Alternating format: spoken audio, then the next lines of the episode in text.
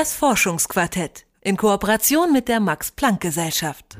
Bakterien sind unsere Feinde. Vor allem im Herbst, wenn es kühler wird und das Erkältungsrisiko steigt, will man sich die Krankheitserreger lieber vom Leibe halten. Es gibt aber auch ganz viele Bakterien, die ziemlich nützlich sind.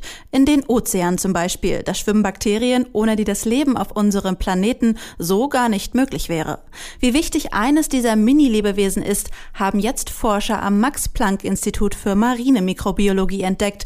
Mein Kollege Konstantin Kumpfmüller hat sich zumindest inhaltlich mal in die Nähe dieses Bakteriums gewagt.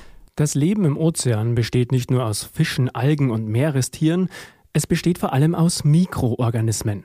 Für das bloße Auge unsichtbar sind sie dennoch essentiell für die Nahrungskette. Sie dienen unter anderem als Nahrungsmittel für Wale, Haie und Muscheln.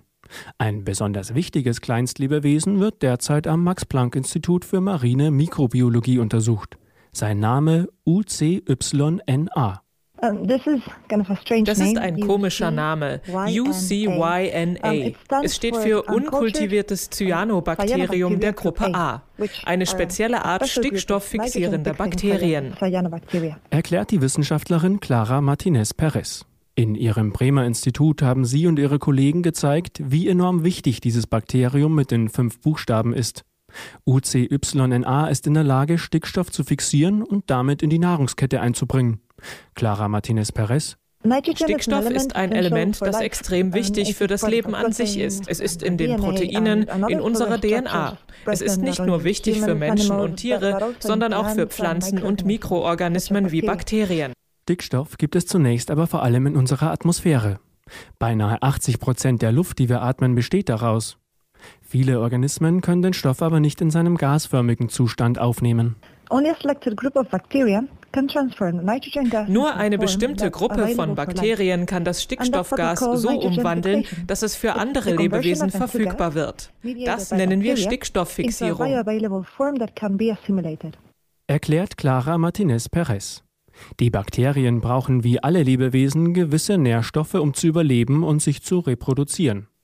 Normalerweise kommen Bakterien an den Kohlenstoff auf dieselbe Art wie Pflanzen. Sie betreiben Photosynthese.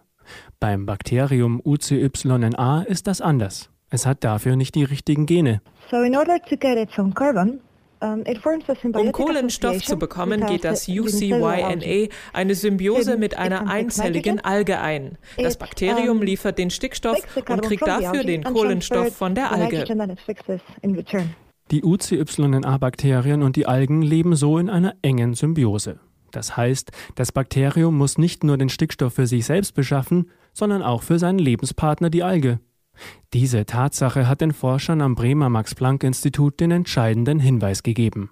Diese Bakterien müssen eine riesige Menge Stickstoff produzieren. Aus der Aktivität der beiden Partner konnten Clara Martinez Perez und ihre Kollegen berechnen, wie viel Stickstoff fixiert wird und damit in den Lebenskreislauf einfließt. Well, it fixes nitrogen with a special protein, as um, the rest of nitrogen fixers do. Es fixiert den Stickstoff mit einem speziellen Protein, das nur dort vorkommt. Es kann das Gas aufnehmen und die zwei verschiedenen Atome des Stickstoff aufteilen und macht aus dem Dinitrogen Ammonium. Das UCYNA-Bakterium zeichnet sich aber nicht unbedingt dadurch aus, besonders effizient zu sein. Die Bakterien reproduzieren sich zwar schnell, aber nicht in großen Mengen. Entscheidend ist, dass sie von anderen Lebewesen gefressen werden. Die Organismen, die sie fressen, nehmen auch den fixierten Stickstoff auf. Deshalb ist der Transfer durch die Nahrungskette ziemlich effizient. Es könnte also sein, dass der Beitrag noch höher als von uns gemessen ist.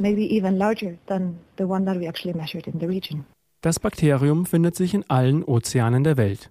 Es ist weiter verbreitet als viele andere Mikroorganismen, die Stickstoff aufnehmen können und deshalb so wichtig.